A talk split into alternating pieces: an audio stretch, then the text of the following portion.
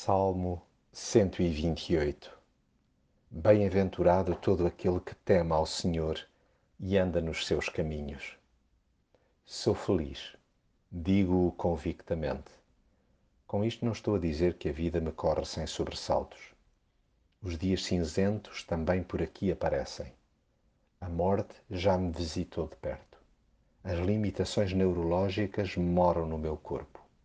O cancro bateu à porta de amigos que são como irmãos para mim. Sei o que é ficar meses a fio sem salário.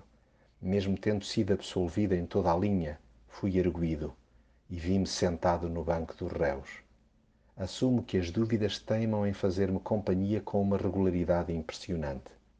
Mas nada disto é um choradinho pegado, antes a constatação de que sou um sortudo por em tudo Deus me acompanhar jamais me deixou só.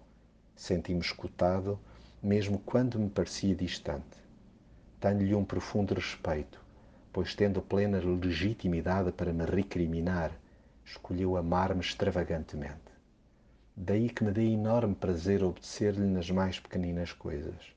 Dá uma imensa trabalheira, não por ele ser caprichoso, mas por eu ser extremamente rebelde. Ando a aprender a dar graças pelo pão diário e a interiorizar que não há maior prosperidade do que confiar no Pai do céu. Valorizo cada vez mais a intimidade do lar e os momentos simples à volta da mesa.